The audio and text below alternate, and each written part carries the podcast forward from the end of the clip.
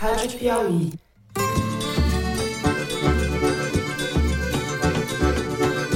Olá, sejam muito bem-vindos ao Foro de Teresina, o podcast de política da revista Piauí. Ele é um militar, mas ele é um assessor. Assessor cumpre ordens do chefe. Então, alguém mandou, alguém determinou. Ele é só o assessor. Eu, Fernando de Barros e Silva, na minha casa em São Paulo, tenho o prazer de conversar com os meus amigos. José Roberto de Toledo, aqui pertinho. Opa, Toledo.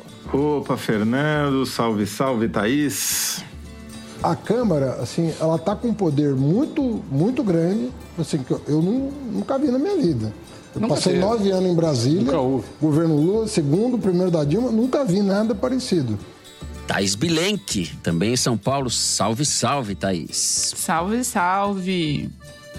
Todos sabemos que de 71 para cá, se fosse feito um ranking quem ganhou a guerra às drogas, certamente não foram as autoridades públicas. Muito bem, antes da gente passar para os assuntos da semana, eu quero lembrar vocês mais uma vez que segunda-feira vocês têm encontro marcado com o Alexandre, podcast da Thaís Bilenque, sobre o ministro do Supremo. Thaís, já passamos da metade da série, sucesso absoluto. O que, que você preparou para essa segunda, quarto episódio? No quarto episódio, a gente vai falar de algumas passagens um tanto quanto complexas, problemáticas para o próprio Alexandre, que exigiram esforços, mas que também, ao mesmo tempo, passaram quase desapercebidas naquela correria da eleição, naquele turbilhão de notícias. A gente vai voltar um pouco para reviver certos momentos. Muito bem. Então é isso. Segunda-feira, vocês têm encontro marcado com a Thaís Bilenque e hoje com nós outros todos. Vamos assim aos assuntos da semana. Lucas capítulo 12, versículo 2. Não há nada escondido que não venha a ser descoberto ou oculto que não venha a ser conhecido. Essa é a passagem da Bíblia que deu nome à operação da Polícia Federal, que colocou Jair Bolsonaro e seu, digamos logo, seu bando no noticiário policial durante toda a semana. A investigação da venda de joias milionárias e de outros objetos das Arábias recebidos pelo presidente em viagens oficiais foi enviada ao STF a pedido do Ministério Público Federal. Alexandre de Moraes, ele próprio será o relator do inquérito. A gente sabe até o momento que quatro, como diz a PF, conjuntos de bens que pertenciam ao Estado brasileiro foram ofertados em leilão ou vendidos nos Estados Unidos e que dois deles foram recuperados por comparsas de Bolsonaro em manobra que a polícia chamou de Operação Resgate. Bom humor da PF, Zé. Os áulicos Jair correram atrás das joias porque o Tribunal de Contas da União, sem saber das vendas, tinha determinado que os kits ficassem sob a custódia da Caixa Econômica Federal. Um dos responsáveis pelo resgate foi aquele vilão de filme de terror ruim, também conhecido como advogado Frederic Wassef. Wassef, que na noite de quarta-feira agora foi abordado pela PF numa churrascaria dentro de um shopping em São Paulo, alvo de um mandado de busca e apreensão. A polícia recolheu seu celular e revistou seu carro. A investigação não descarta que outros presentes oficiais tenham sido negociados e também trabalha com a hipótese de que parte do dinheiro das vendas possa ter sido destinado para financiar atos golpistas. Além, claro, de irrigar a horta de leite condensado de Bolsonaro. Os personagens envolvidos nessa sequência de pilhagem do patrimônio público são os de sempre. O Assef, como já dissemos, o ex-ajudante de desordens de Bolsonaro, Mauro Cid, que segue preso, e seu pai, general Mauro Lorena Cid, que atuava como chefe da Apex, a agência de exportações do governo, na cidade de Miami. Por trás do cargo, o general, ao que parece, atuava negociando muambas como camelô informal do capitão. Se faltava algo para jogar na lama a imagem dos militares brasileiros, e não faltava nada, a família Cid está dando sua colaboração definitiva para a causa. Resta saber se eles vão dançar sozinhos ou se o chefe vai junto. No segundo bloco, a gente vai falar das quisilas entre o governo e a Câmara. Na segunda-feira, em entrevista a um podcast simpático ao governo, Fernando Haddad disse que a Câmara está com um poder muito grande e ela não pode usar esse poder para humilhar o Senado e o Executivo. Abriu-se então com essa frase uma crise entre o titular da Fazenda e o chefe do Centrão, também presidente da Câmara, Arthur Lira. Por trás das desinteligências há motivos concretos movendo o estadista Lira. Uma delas é a intenção do governo de taxar o dinheiro oriundo de paraísos fiscais para ser investido no Brasil, além, claro, da briga por espaço e cargos no ministério de Lula. No terceiro bloco, o assunto é o julgamento do recurso extraordinário, que discute no STF a possibilidade de descriminalização do porte de drogas para consumo próprio no país. O tema começou a ser julgado em 2015 e foi retomado no último dia 2 de agosto. Até essa quinta, quando gravamos, Luiz Roberto Barroso, Edson Fachin, Gilmar Mendes e Alexandre de Moraes haviam votado a favor de alguma forma de descriminalização do porte de drogas. Depois do voto de Moraes, Gilmar Mendes, que é o relator, único que havia votado a favor da descriminalização do porte de todas as drogas, pediu para que o julgamento fosse adiado para que ele pudesse refletir e trazer um voto mais consensual. A gente vai discutir essa votação histórica, retomada nesta quinta, e suas consequências para o país. É isso, vem com a gente.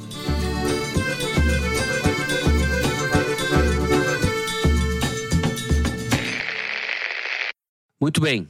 Thais Bilenque, vamos começar com você. O caso das joias ocupou o noticiário ao longo dessa semana toda e complica muito a situação do Bolsonaro com a polícia. Nunca a possibilidade de que ele seja preso esteve tão próxima. Estou sendo muito assodado nessa minha avaliação? Não sei dizer, né? Não tem essa resposta, mas. Ninguém que, sabe. Que, é, mas que todo mundo com essa última operação se fez a mesma pergunta, isso é fato, né? Agora, a decisão do Alexandre de Moraes, que autorizou a operação da sexta-feira passada, contra os quatro alvos que são investigados por essa transação de venda e depois recuperação desses kits de joias. Bom, essa decisão do Alexandre, ela é repleta de menções a Bolsonaro e não só do próprio ministro Alexandre como da Polícia Federal no pedido que o Alexandre autorizou, né, nas menções. Então, todo o tempo eles lembram em muitas passagens desse documento, eles lembram que o beneficiário final era o Bolsonaro e não deixam de ser pistas de onde que essas investigações devem chegar. Tem algumas estocadas no ex-presidente Bolsonaro nesse documento. Por exemplo, em dado momento, eles falam que essas operações com as joias eram uma forma de chancelar um enriquecimento inadmissível pelo presidente da República. Ou então falavam assim, que proporciona a possibilidade de cooptação do chefe de Estado brasileiro mediante o recebimento de bens de vultosos valores. Em outro momento, eles criticam o fato de o ex-presidente da República não ter dado valor diplomático dramático histórico a peças porque descobriu que não tinha um valor material esperado. E aqui só um parênteses importante, necessário, porque eu já mencionei essa história antes, preciso retomá-la. Um dos kits que essa turma tentou vender nos Estados Unidos e se frustrou porque o valor não era alto o suficiente, dois desses kits foram presenteados pelo Reino do Bahrein, que era aquela palmeira e aquele barco dourados. Eles achavam que podia ser de ouro ou folhado a ouro, e depois, pelas avaliações dos ourives que eles consultaram, parece que não tinha tanto valor assim. E esses dois presentes, segundo as investigações, não passaram nem sequer pelo serviço de acervo, aquele GADH, da Presidência da República, que é quem cataloga os presentes recebidos pelo presidente da República. Eu mencionei aqui no foro algumas vezes a relação do Bolsonaro e do seu filho, em particular Eduardo Bolsonaro, com o reino do Bahrein, porque eles deram uma importância para o Bahrein que não era explicável facilmente com argumentos econômicos ou diplomáticos. E eu mencionei aqui também que quando Bolsonaro foi inaugurar a embaixada do Brasil lá em novembro de 2021, ele voltou num avião da FAB que não passa por controle da alfândega. Então, se não parte da iniciativa do presidente da República e do seu staff declarar um presente ganho, nem se fica sabendo o que, que ele ganhou. E foi justamente isso que aconteceu. Segundo as investigações da Polícia Federal, ele recebeu esses dois kits, não declarou, não informou ao serviço de acervo, tentou vender, não conseguiu, ou pelo menos não quis pelo valor que ofereceram, e assim ficou. O Eduardo Bolsonaro, que foi pelo menos quatro vezes, uma delas extraoficialmente para o Bahrein, saiu do Marrocos com a família, pegou um avião, não ficou nem 24 horas no Bahrein, jantou com o filho do rei, com o príncipe, e foi embora menos de 24 horas depois lá do outro lado do mundo. Então, essas investigações investigações dão alguma luz para esse tipo de relação. Eu precisava fazer esse parênteses, já que falei desse assunto no foro tantas vezes. Mas para concluir, a decisão do Alexandre de Moraes e esses pedidos do delegado da Polícia Federal mostram que eles não perderam de vista aonde que eles querem chegar. Eles deixaram isso muito claro nas decisões e tá só começando porque na operação da última semana eles chegaram nesse novo personagem que não é novo, mas ele não estava diretamente envolvido, que é o pai do Tenente Coronel Maru Cid, o General Lorena Cid que você mencionou, que é um general da reserva muito bem relacionado na cúpula do exército, conhecido de todos aqueles generais que fizeram parte do governo Bolsonaro, amigo do próprio Bolsonaro, e o celular dele foi apreendido. A gente viu o que significou a apreensão do celular do Mauro Cid em maio, naquela primeira operação. Agora, o pai dele também teve o celular apreendido, e isso indica que as investigações ainda vão ter muita informação para decifrar. Sim. Zé, eu acho que recoloco para você a pergunta que eu falei para Thaís, porque, de certa forma, a minha pergunta foi inspirada nas nossas conversas preparando esse episódio do Foro, né? Qual será o destino de Jair? Bom, no programa passado eu já tinha dito que ele nunca esteve tão perto da cadeia quanto estava, né? Sim. E eu reitero essa minha afirmação. Agora, eu considero que é mais importante a data que o Bolsonaro vai sair da cadeia do que a data que ele vai entrar. Por quê?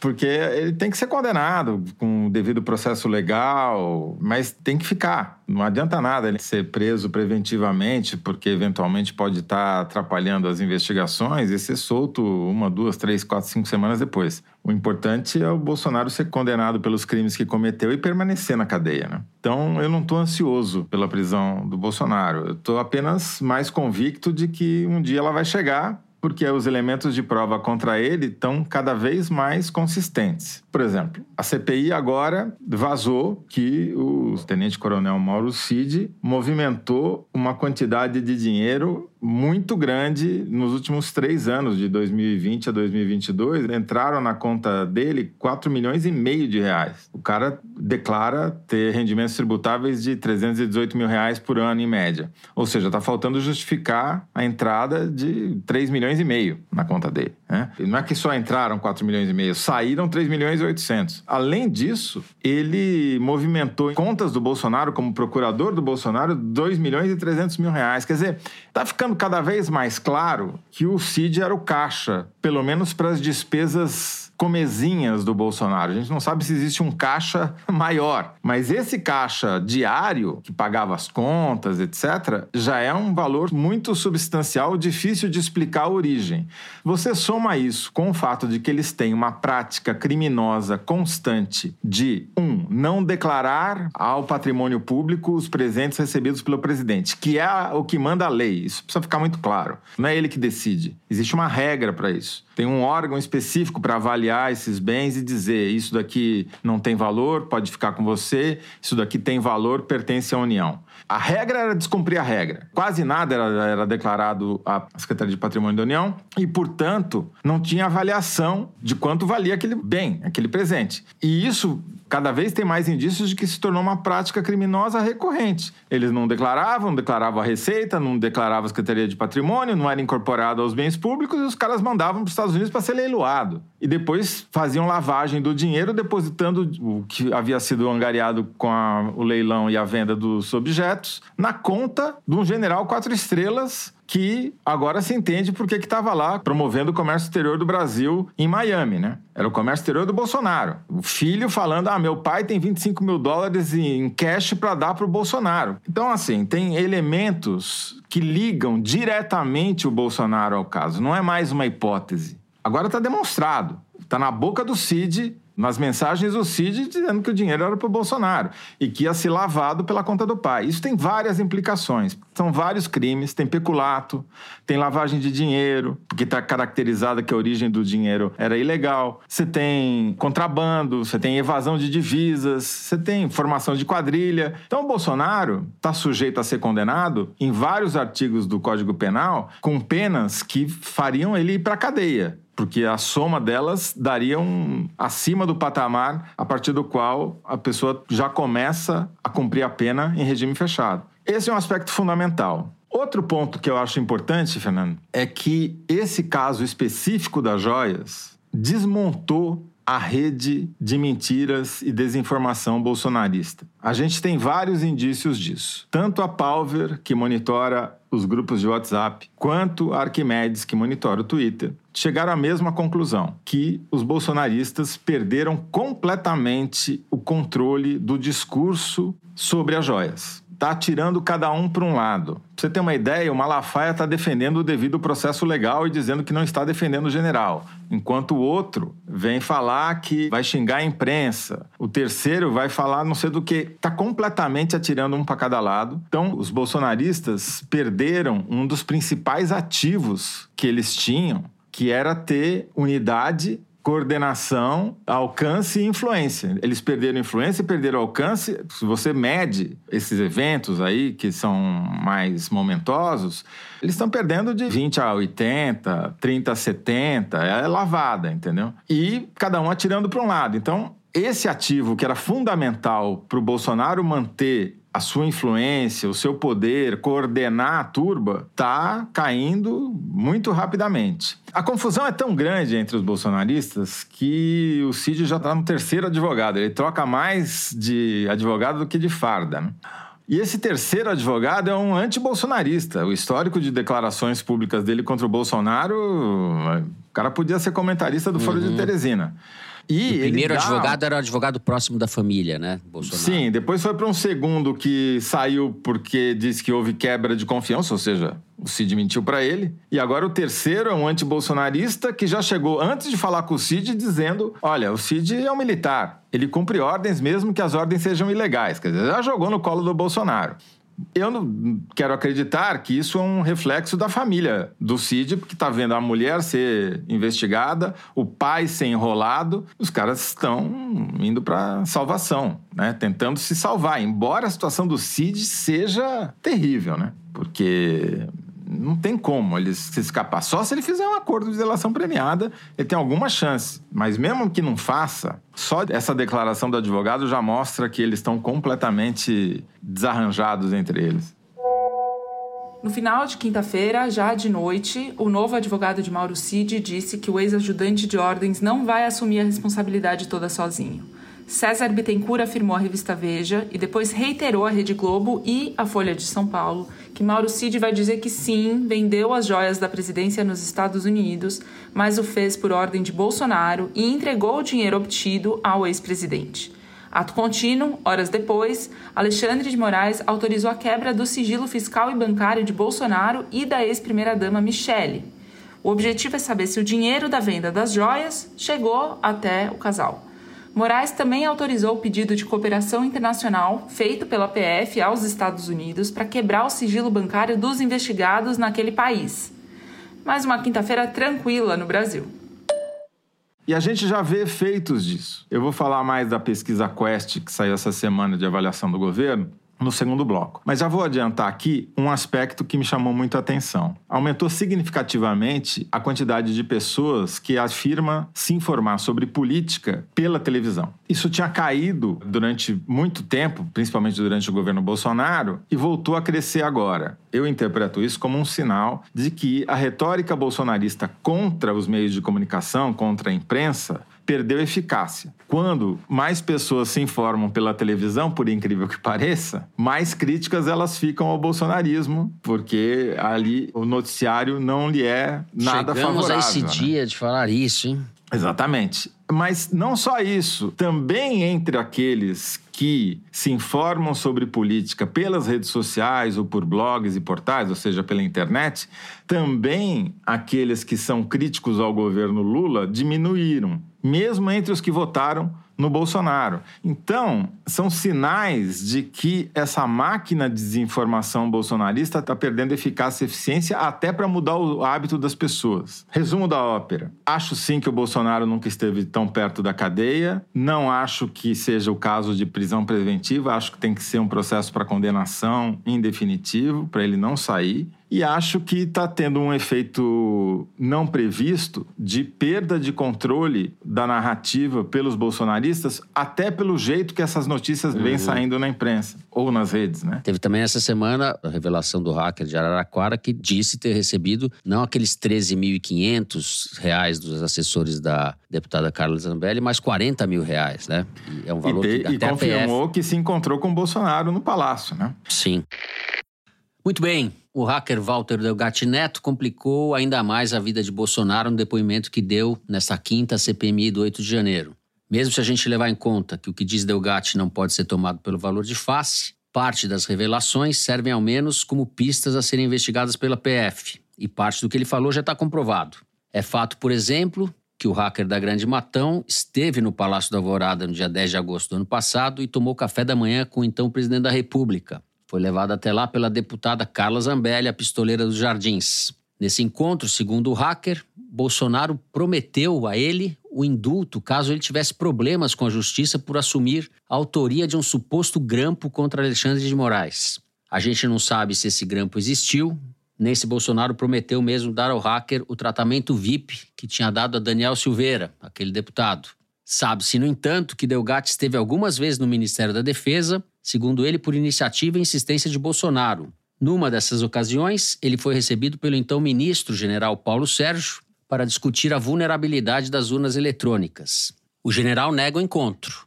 Delgatti disse ainda que na véspera do encontro com Bolsonaro, em 9 de agosto, em reunião com integrantes da campanha, lhe foi solicitado pelo marqueteiro Duda Lima, do PL, que ele fizesse uma versão adulterada dos códigos-fonte das urnas eletrônicas para que Bolsonaro pudesse forjar uma fraude num palanque no dia 7 de setembro. O hacker, como eu falei, não é exatamente uma pessoa confiável, mas muito do que ele conta tem amparo em evidências que vão se acumulando e encurralando Bolsonaro. Está cada vez mais clara a trama golpista urdida a partir do Palácio do Planalto pelo próprio presidente, um punhado de generais e sua república de patetas delinquentes. Como disse o Toledo, não é preciso ter pressa, nem se deve. É preciso sim ir até o fim e fazer valer a lei para toda essa gente. É isso, seguimos.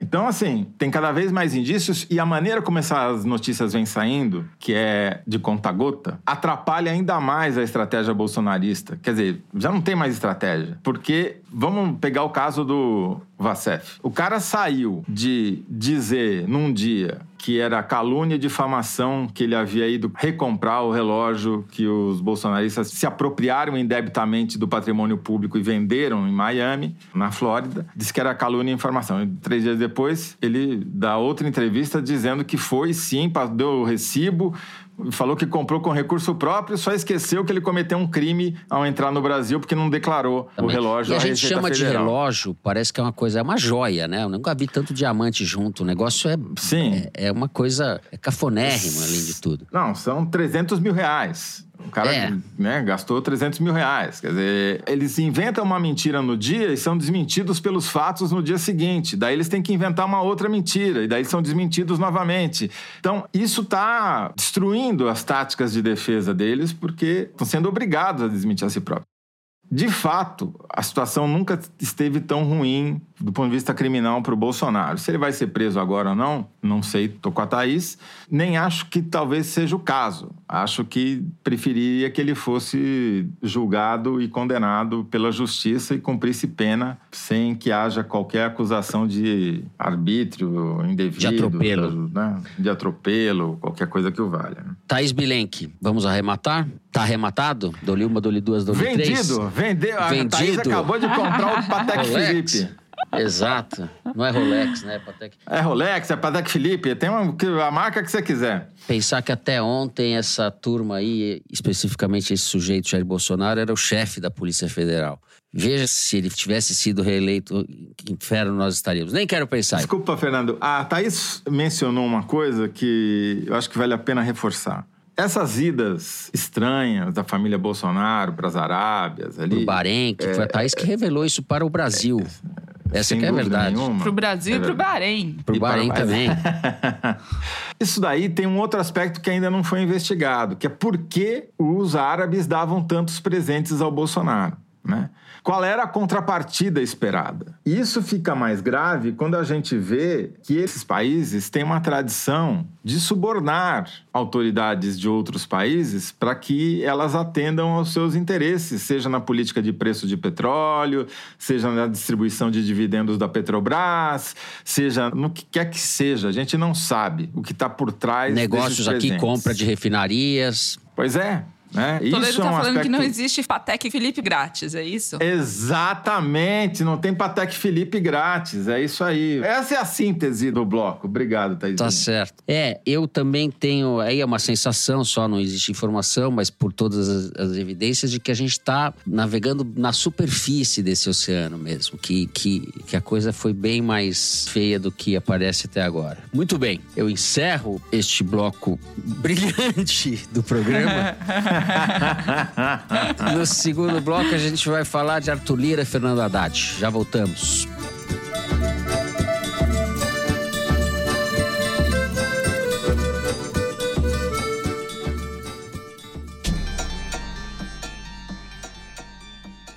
Salve, salve! Aqui é Thaís Bilenque e tô passando para lembrar que já tem três episódios de Alexandre no ar. Nesse novo podcast tem informações que você não conhecia sobre o ministro do Supremo que dá manchete todo dia. O próximo episódio vai ao ar na segunda-feira, dia 21 de agosto, e nele, no quarto episódio da série, eu falo de momentos que foram depois considerados atropelos de Alexandre de Moraes. Tem uma anti-entrevista com Augusto Aras, o Procurador-Geral da República, curiosidades sobre a relação de Alexandre com Valdemar da Costa Neto e os generais do Exército. Tem alguém aí na linha?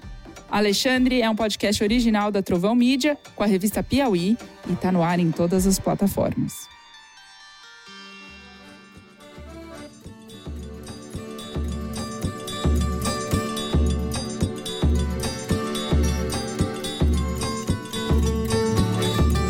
Bem, Thais Bilenque, vamos começar com você. Tivemos mais um capítulo de tensão, vamos chamar assim, entre o presidente da Câmara, Arthur Lira, e o governo, dessa vez na figura de Fernando Haddad, que vinha sendo justamente a figura elogiada por ser jeitoso, né, por ter feito as pontes necessárias para que a coisa ande no campo da economia. Conta pra gente.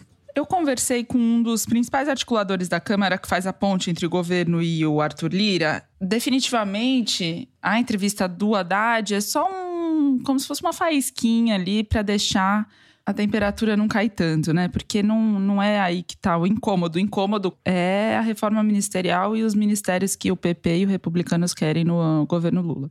E o que ele me disse, esse, esse articulador, esse deputado, é o seguinte: que o Lula tá incomodado com uma decisão que ele próprio fez quando montou o ministério lá atrás, no, na transição, né, no final do ano passado, e que avaliou que foi um erro ele ter dado três ministérios para o União Brasil, três ministérios para o PSD e três ministérios para o MDB, que agora isso superlotou o tabuleiro dele e que ele vai precisar tirar do PT ou de aliados como o PSB e o PCdoB para conseguir acomodar os novos aliados. E disse essa fonte ainda que dois ministérios teriam bastado na conta do Lula para conseguir os votos que ele conseguiu até aqui. Eu, Thaís, leio isso um pouco diferente do que essa fonte fala. Eu leio isso, em parte, como uma reclamação do próprio Centrão, do Arthur Lira e desses políticos que estão querendo entrar no governo, de que eles querem o mesmo espaço que os outros partidos conseguiram, portanto, três ministérios. Não um, como tem se dito e ventilado que seria o que eles teriam acesso. E isso é como se fosse uma demanda deles, e daí eles pressionam o Lula a tirar de um ministério desses partidos e dar mais para ele, redistribuir o bolo E eu acho que isso também está em curso nessa negociação, que está demorando, né? Porque, enfim, a expectativa desses deputados sempre é que seja tudo para ontem. Então já tem o nome do ministro, já tem tudo, já tem convite para posse, só não tem a data nem o ministério. Mas eles já praticamente já dividiram todas as funções lá dentro. E como o governo não tem tanta mercadoria para oferecer em troca, né? Já aí começam a falar que vai criar mais ministério, etc. Entra na equação, e eu ouvi isso essa semana, trocas que só podem entrar no futuro. Por exemplo, em 2026, na eleição, e agora já se fala que o Lula poderia dar apoio ao Arthur Lira para se lançar candidato ao Senado em 2026, numa das duas vagas que estarão em disputa por Estado, numa acomodação que ele vai fazer entre o Lira e o Renan Calheiros, adversários em Alagoas, para ver se eles, enfim, se acomodam outra vez e jogam juntos, já que ambos querem se aliar ao presidente Lula, ao governo federal. Se isso vai avançar ou se não vai, não importa tanto,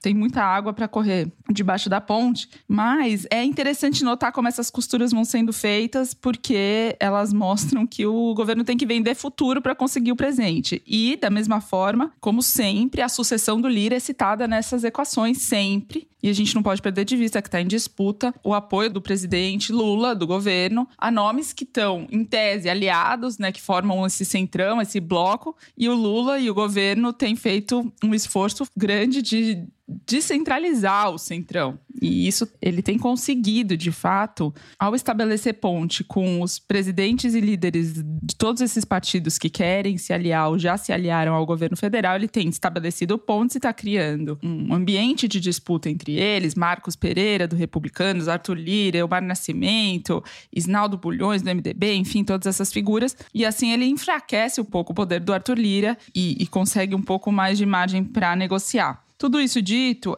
eu tenho a sensação de que o estresse dessa questão do Haddad é passageiro. Ele foi mais usado para uma nova rodada de reclamações e cobranças, mas que não tem uma questão em relação ao Haddad. Ao contrário, o Haddad é útil para o Arthur Lira na negociação com, com o presidente Lula. O Lula e o Lira têm se aproximado e a evidência disso foi o discurso do Lula na sexta-feira passada, ao lançar o novo PAC, em que ele disse: não é o Lira que precisa de mim, eu que preciso dele, que é um gesto em politiquês muito importante, reconhecendo, fazendo uma deferência ao Arthur Lira. Agora, Thaís, nem no negócio das offshore pega o negócio da offshore é o seguinte, né? A Folha de São Paulo fez uma reportagem dizendo que o Lira e o Haddad tinham tido uma discussão antes da entrevista que o Haddad deu para o Reinaldo Azevedo na sexta e que, como eles se desentenderam ali, depois teve a entrevista e aí foi usado. A questão da offshore é uma questão que vai opor o Arthur Lira ao Haddad, o governo e o Centrão, inevitavelmente. O mercado reagiu muito mal à iniciativa de incluir na medida provisória do salário mínimo essa tentativa de taxar as offshores,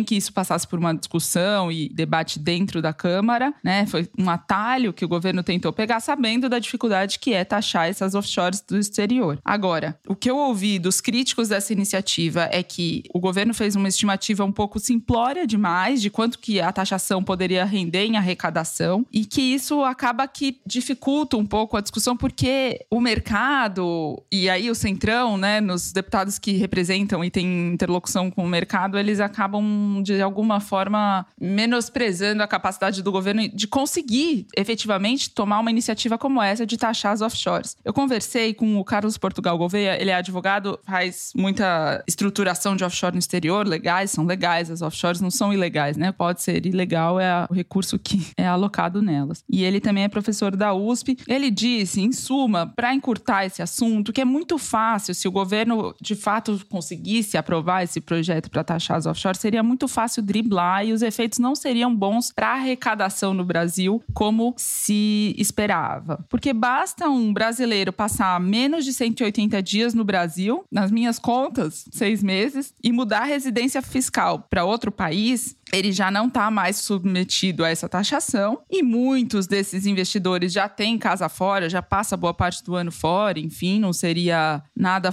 tão extraordinário assim. Ou então ele cria uma estrutura no exterior que não gera lucro, ele usa o rendimento das offshores, dos investimentos dele fora, em vez de trazer dinheiro de dividendo para o Brasil de volta, ele reinveste, continua aumentando o patrimônio, continua tendo suas posses e não vai ser tributado. Então a solução. Contra-argumentar? Por favor, e assim, isso é o argumento de quem é contrário a isso. Que assim, tudo que você falou, obviamente, está correto, faz sentido. Agora, é uma dificuldade operacional nada desprezível você ter que ficar fora do país por um período desse tamanho. Você transferiria Faria Lima para Miami, para Nova York, para Suíça, né? Não é pouca Lá coisa. para o Mar do Caribe. É, é porque, Faria Lima assim, seria os caras...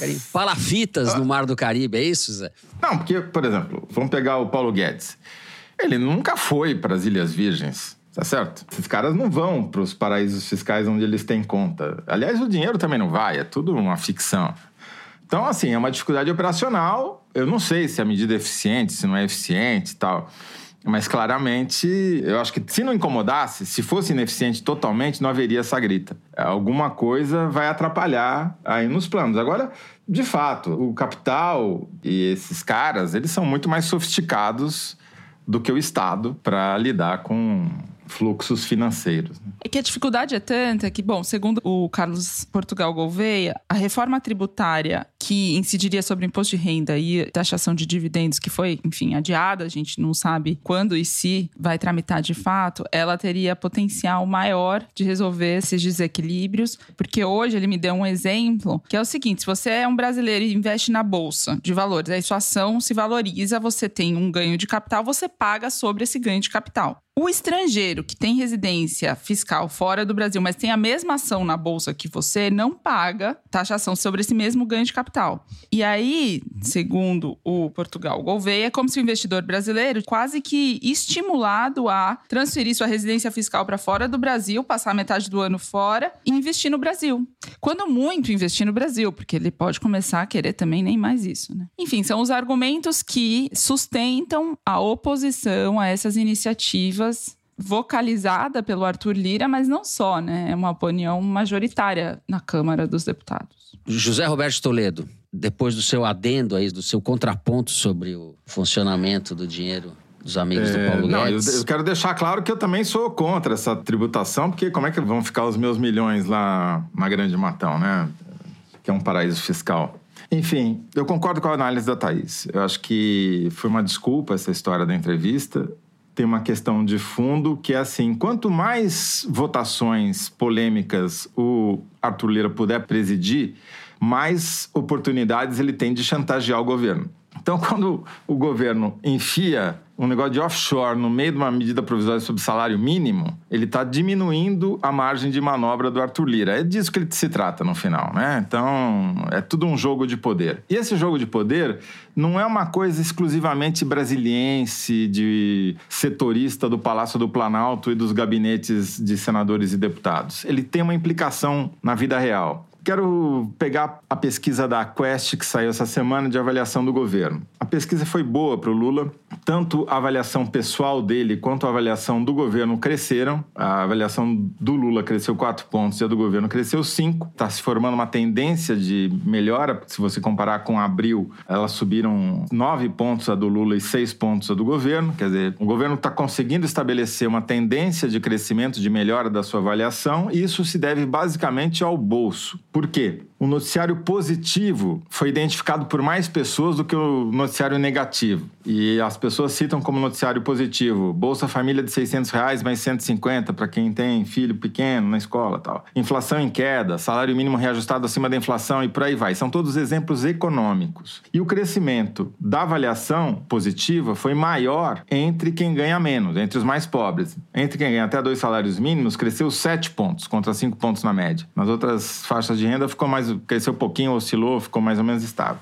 Então, de fato, tem um benefício econômico concreto que explica essa melhora da avaliação. Quando melhora a avaliação, diminui a margem de manobra do Arthur Lira para chantagear. Governo popular é mais difícil de ser chantageado do que governo impopular, porque os deputados e senadores pensam duas vezes antes de confrontar um governo que pode ajudá-los ou prejudicá-los numa eleição. Esse é um aspecto. O segundo aspecto é que, como eu já disse no primeiro bloco, diminuiu a capacidade do bolsonarismo de influir sobre a opinião pública. Mas tem um terceiro fator, que é minoritário, mas que também é importante, que é o fator sobre as expectativas econômicas. E isso é dado muito pela relação do mercado com o governo porque isso vai influenciar a imprensa e vai influenciar, por consequência, a opinião pública. E o que, que aconteceu nesses últimos meses? Melhorou a expectativa sobre a economia. Tem mais gente achando que ela vai melhorar ou ficar como está do que gente achando que ela vai piorar. E isso se deve, em parte pelo menos, à avaliação também da opinião pública de que está mais fácil para o governo Lula do que esteve para o Bolsonaro lidar com o Congresso. Ou seja, a relação boa do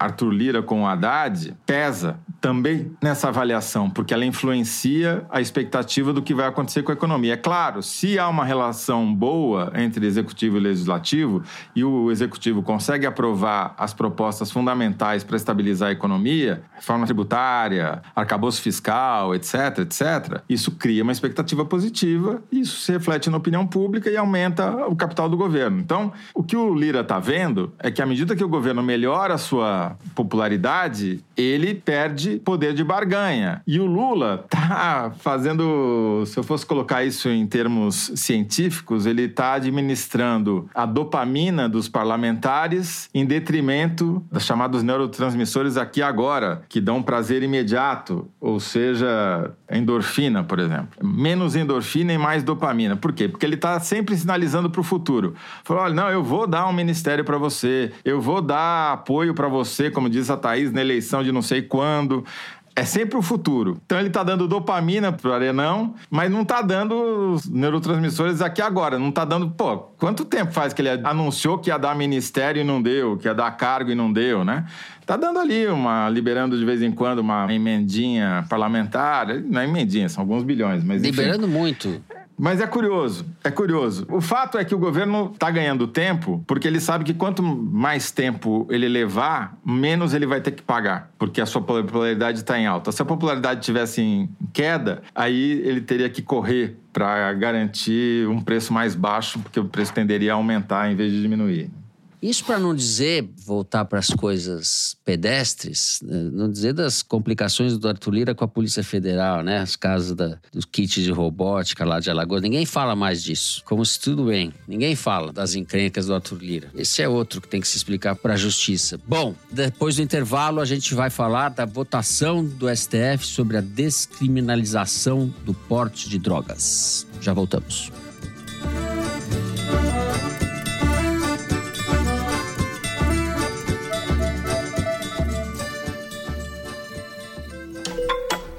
Uma piada no governo Bolsonaro que era: o Brasil está sendo governado por um grupo de comentaristas de blog.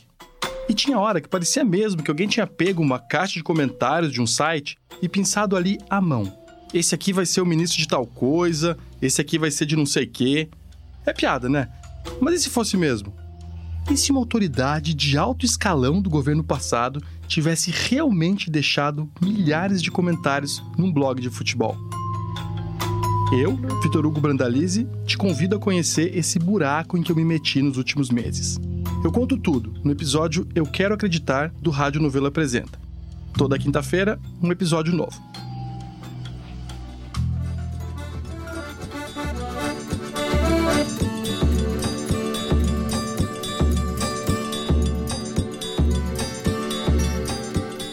Muito bem. José Roberto de Toledo, o homem que nem álcool bebe, vai falar sobre a descriminalização das drogas. Nem as drogas legais ele usa, quanto mais as ilegais. O assunto é sério, Zé. Vamos lá. Sem brincadeira, a gente tá para falar desse assunto já há algumas semanas. O Supremo retomou o julgamento sobre a descriminalização do porte de drogas e que se forma uma maioria no Supremo a favor da descriminalização do porte de maconha especificamente. Esse assunto ainda vai ter muito desdobramento, porque há resistência no Congresso. O Rodrigo Pacheco, do presidente do Senado, já se manifestou contra o fato de que o Supremo arbitre sobre esse assunto, né? Que seria o assunto do legislativo. Seja como for, é uma votação histórica. É um julgamento muito importante que se arrasta desde 2015 para suprir uma deficiência criada pelo próprio Congresso. Porque a Lei de Drogas de 2006, que foi uma iniciativa do governo Lula, a figura do então ministro da Justiça, Márcio Tomás Bastos, era uma lei que tentava modernizar a legislação brasileira sobre o assunto, de alguma medida conseguiu, mas deixou algumas lacunas que acabaram provocando o efeito oposto ao pretendido pela legislação.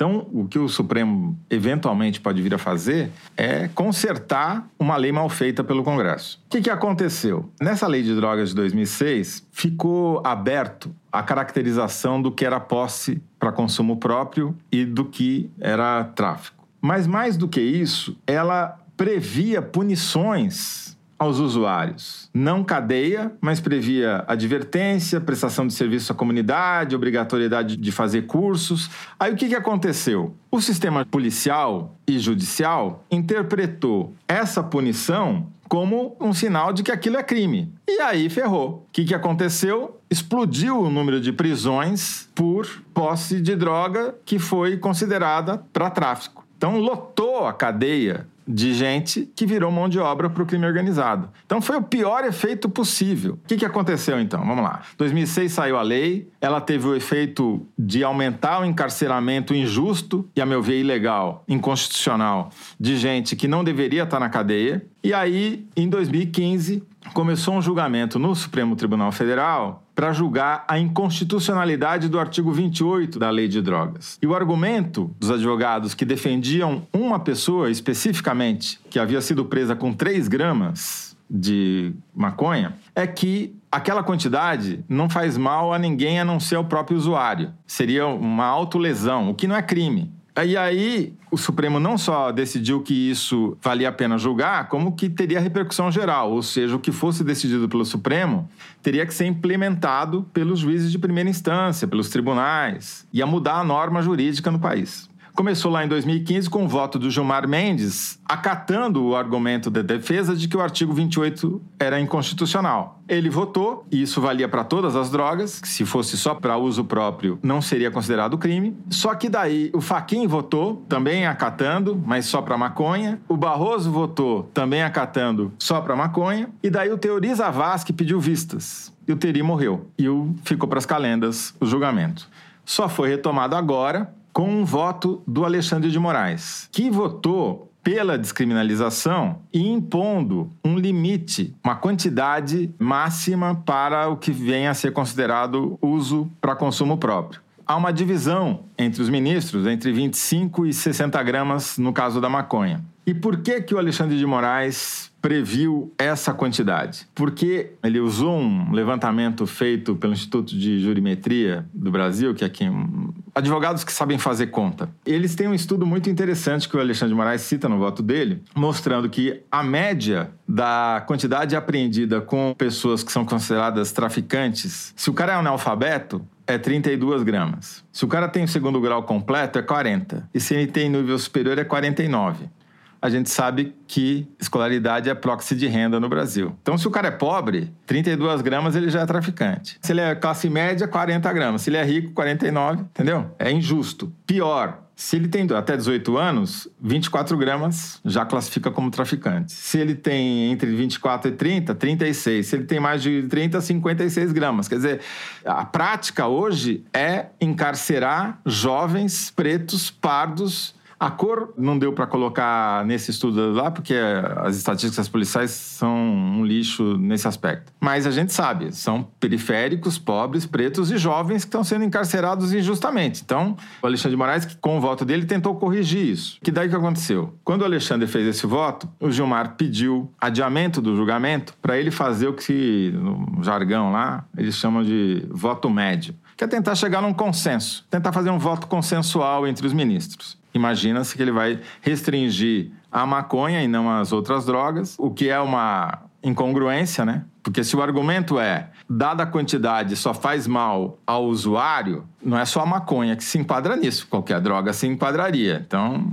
já tem um problema aí. Mas o problema vai mais longe não está claro nesse. Vamos ver o voto do Gilmar, mas pelo voto do Alexandre, para mim não ficou claro se ele está considerando que é uma descriminalização ou se é apenas uma despenalização. Tem uma diferença que é fundamental. Se for uma descriminalização, a polícia ou o juiz não pode nem sequer mandar o usuário fazer cursinho, prestar serviços, não pode fazer nada. O cara não está sujeito a nenhum tipo de sanção, nem administrativa, se for descriminalização. Agora, se for despenalização, ou seja, não puder prender, o juiz pode trocar a prisão por mandar o cara ficar internado sei lá quanto tempo, entendeu? Então, essa discussão ela é complexa, os votos ainda para mim não estão claros o suficientes, mas é mais uma tentativa bem intencionada de resolver um problema que foi agravado por uma lei que também era bem intencionada. Além de tudo isso, Os ministros estão julgando sabendo que isso terá uma consequência política, porque o Congresso, como você já avisou na abertura, vai reagir. Dependendo da extensão da decisão, se, por exemplo, abarcar todas as drogas, se o limite for 60 gramas em vez de 25, sei lá quais são os gatilhos que vão fazer o Congresso agir, pode ser que o Congresso legisle, crie uma legislação mais draconiana e o efeito seja contrário ao que os ministros do Supremo pretendem. Agora, o detalhe é o seguinte: eu fiz uma conta aqui de padaria.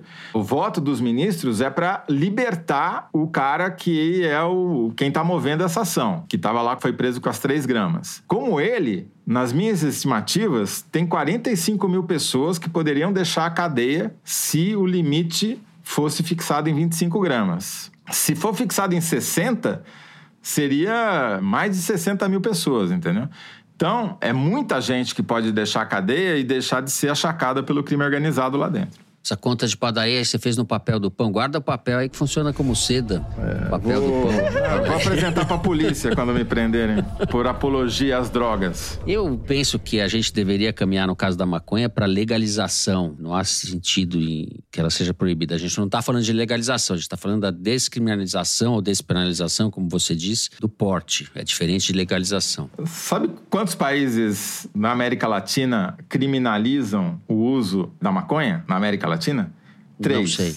Guiana, Suriname e Brasil. Que trevas. Thais Bilenque. Bom, já que tem gente que é mais usuário do que outros e tem gente que é mais traficante do que outros pela lei atual, e os motivos já, vocês já destrincharam, esse julgamento se tornou, e isso eu conversei com Heloísa Machado, que é pesquisadora professora da Fundação Getúlio Vargas, o julgamento se tornou, sobretudo, um julgamento sobre racismo, discriminação de renda, discriminação racial. E é curioso que ele volte à pauta agora, porque o Alexandre de Moraes herdou essa bucha do Teoriza Vasque quando assumiu sua vaga no Supremo, mas liberou o voto há bastante tempo, e a Rosa Weber, presidente do Supremo, só decidiu pautá-lo agora num esforço de julgamento julgamentos importantes que ela considera fundamentais antes de se aposentar em outubro. Então, ela tem tentado resolver questões que estão pendentes, questões estruturais como essa. O último julgamento desse porte que o Supremo resolveu foi sobre a legítima defesa da honra em caso de feminicídio e agressão contra as mulheres, que foi derrubado. E agora entrou em pauta este julgamento sobre descriminalização do porte. Conversando com a Heloísa, ela faz uma conclusão conclusão sobre isso que o impacto, né, de uma agenda anticonstitucional, como ela chama, do governo anterior, do impacto que essa agenda anticonstitucional tem sobre a vida do país, porque só se pautou e não é à toa esse julgamento sobre descriminalização do porte agora, porque era inviável ter uma discussão como essa durante o governo Bolsonaro, e isso é mais um legado, vamos dizer assim, do último governo, enfim, do que o país viveu nos últimos anos.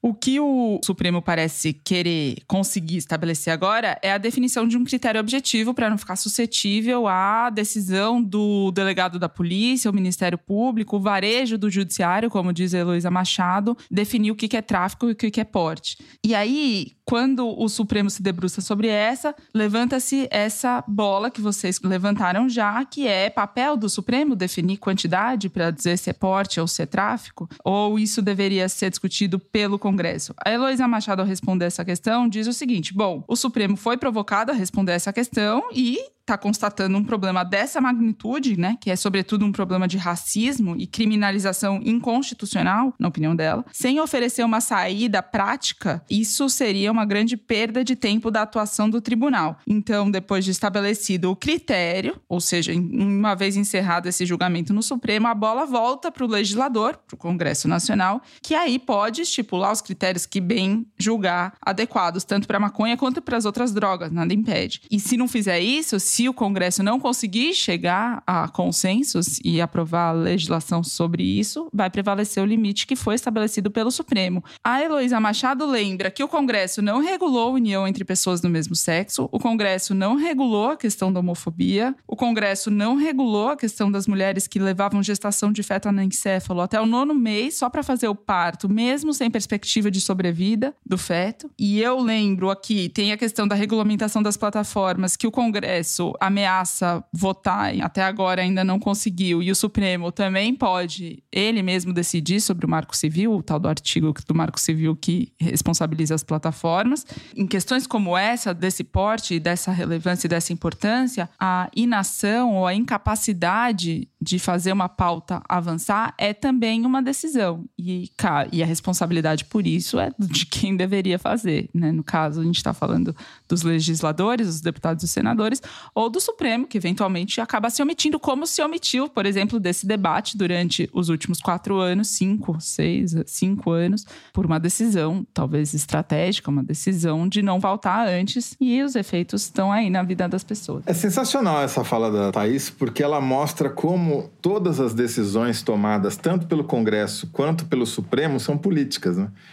Porque depende da opinião pública. Todo mundo fala, não, esse discurso babaca de que não, a decisão do Supremo é uma decisão técnica baseada na interpretação da lei e da Constituição, como se os caras vivessem em Marte. É, tomara que isso se consume. A gente está falando um pouco na expectativa de que o Supremo dê esse passo. E é o mínimo, né, para a gente começar a ter uma discussão adulta e, e mais consequente sobre esse assunto. A gente está num país em que o porte de arma não é criminalizado, mas o porte de maconha para uso próprio é criminalizado. O contrário seria bem melhor, né? Seria, o país seria bem melhor se a gente criminalizasse as armas e descriminalizasse a maconha. Problema do Brasil, claro que tem que combater o tráfico de drogas. E o Brasil virou um grande corredor, talvez o segundo maior corredor de tráfico de drogas do mundo, com destino Europa, Estados Unidos e Ásia. Mas também virou um grande mercado de consumo interno. Então, política pública tem que estar orientada para evitar que essa droga entre aqui, que você combateu o crime organizado que comanda esse tráfico. Agora, prender jovem, pobre, analfabeto só serve para eleger essa Segregação bancada social, da bala, exato. né? Bom, a gente encerra o terceiro bloco do programa. Vamos para um rápido intervalo e em seguida Kinder Ovo. Já voltamos. Pensando em fazer uma pós-graduação no exterior? Nos dias 24 e 26 de agosto, a Top Universities traz para São Paulo e para o Rio algumas das melhores universidades internacionais para as feiras de pós-graduação e MBA.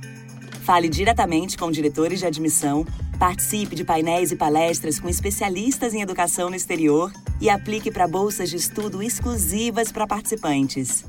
A entrada é gratuita, mas as vagas são limitadas. Entre no link da descrição desse episódio do Foro de Teresina e se inscreva. Muito bem, Mari Faria, vamos sem mais delongas. Lembrando que na semana passada eles ganharam, mas quem acertou fui eu, certo? Não, você acertou e você ganhou. A gente ficou em silêncio. Vocês deixaram. Hum, Fomos absenteístas. Solta aí o Kinder Ovo.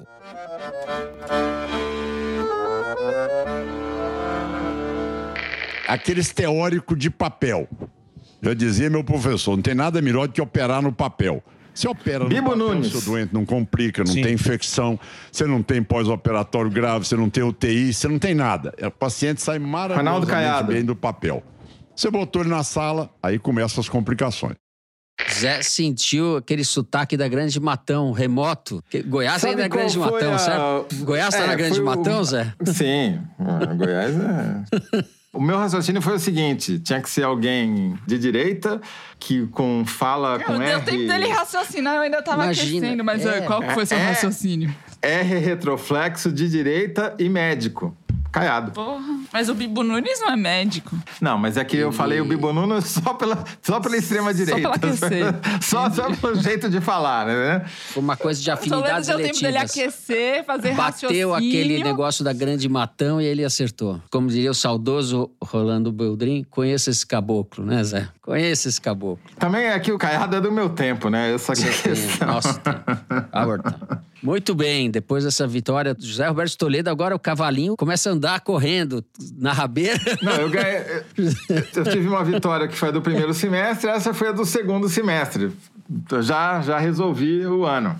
Então, para registro dos anais do Foro de Teresina, quem fala é o governador de Goiás, Ronaldo Caiado, no programa Pânico na TV. Ainda tem essa. Pânico na TV, Pânico na Grande Matão. A Thaís está com síndrome de abstinência porque perdeu as últimas duas. É. Os dois Duas não, as últimas Ovo. 27, pô. Ela tá desconcentrada por causa do Alejandro. Alejandro, ele tá. Você podia fazer uma versão em espanhol também. Alejandro de Posso. Morales. Alejandro. El ministro Alejandro de Morales. Sí, ¿por qué no? Yo tengo Eh. un portuñol impecable. mucho Xandão. El Xandon. El Xandão. É. Bom, vamos então para as cartinhas de vocês. Correio Elegante.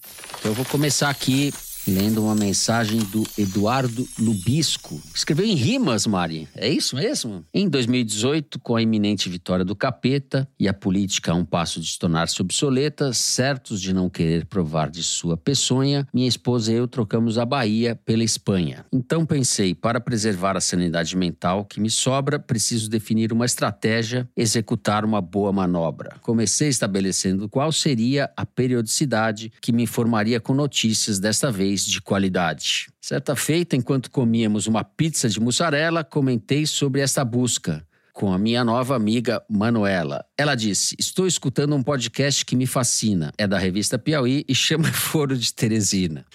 Bem, como desejo que leiam este arremedo no Correio Elegante, não me alongo, mas deixo uma sugestão, espero que relevante. Imagino, entretanto, caros Zé, Fernando e caríssima Thaís, que o que segue não seja exatamente algo feliz. Por favor, usem o vosso já provado bom discernimento, cancelem o Kinder Ovo e se poupem do constrangimento. Acabou. Muito boa, muito boa. Cara, um Olha, repentista. fiquei- Não, muito bom repentista. mesmo. Eu fiquei to- Eduardo Lubisco. Muito O bom, obrigado, Lubisco Eduardo. Me deixou tocado com a rima de Teresina com Me Fascina, mas eu gostei mesmo do Manuela com Mussarela.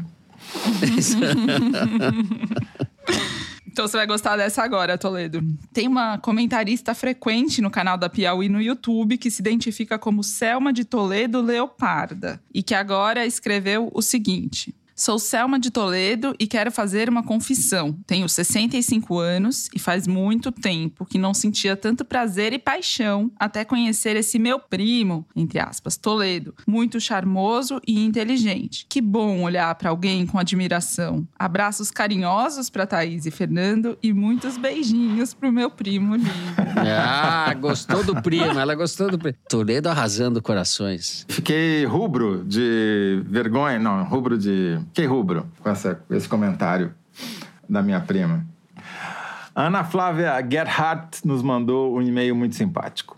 Sou fã do Piauí Verso desde o primeiro número da revista. O Foro em especial mora no meu coração e ajusto minha agenda de sexta-feira para ouvir cada episódio fresquinho. Adoro o trio, que não é elétrico, mas eletrizante, principalmente Fernando de Barros e Silva, cuja carreira acompanho desde quando ele publicava no extinto caderno do TV Folha, da Nossa. Folha de São Paulo. Outra encarnação, década de 90. É. Naquela época, eu, também início de carreira como professor de português, usava seus textos nas aulas de redação como exemplo de escrita perfeita, em forma e conteúdo. Escrevo a vocês neste momento porque fiz aniversário dia 13 de agosto e adoraria receber os parabéns dos apresentadores do foro. Um beijo grande para todos do Piauí Verso. Beijo, Ana Flávia Gerhardt. Parabéns, felicidades. Parabéns. Ana Flávia, muito obrigado pela gentileza, né? Essa carta, eu vou enquadrar, essa, vou emoldurar essa carta. Parabéns pra você. É isso? Acabou? Já? Vamos encerrando assim o programa de hoje. Se você gostou, não deixe de seguir, dar five stars, fazer seu comentário no Spotify. Pode também seguir no Apple Podcast, na Amazon Music, favoritar na Deezer, se inscrever no Google Podcast, no Castbox ou no YouTube. O Foro de Teresina é uma produção da Rádio Novelo para a revista Piauí, com a coordenação geral da Evelyn Argenta. A direção é da Mari Faria, a produção da Maria Júlia Vieira. O apoio de produção é da Bárbara Rubira, a edição da Evelyn Argenta e do Tiago Picado. A finalização e a mixagem são do Luiz Rodrigues e do João Jabassi, do Pipoca Sound. Jabassi, que é também o intérprete da nossa melodia tema, composta por Vânia Salles e Beto Boreno. A nossa coordenação digital é da Bia Ribeiro e a checagem do programa do João Felipe Carvalho. A ilustração no site é do Fernando Carval. O foro foi gravado nas nossas casas. Eu me despeço dos meus amigos, José Roberto de Toledo, vencedor do Kinder Ovo. Tchau, Toledo. Eu vou ali tomar uma Coca-Cola com autorização do Alexandre de Moraes e volto na semana que vem. Tchau, Thaís Bilenque. Tchau, Fernando Boa. Thaís Bilenque. Tchau, Thaís. Eu abortei esse negócio de Coca-Cola, só uso em casos de extrema necessidade, então me despeço sem, sem mais. até, até a semana que vem. É isso, gente. Boa semana a todos. Até a semana que vem.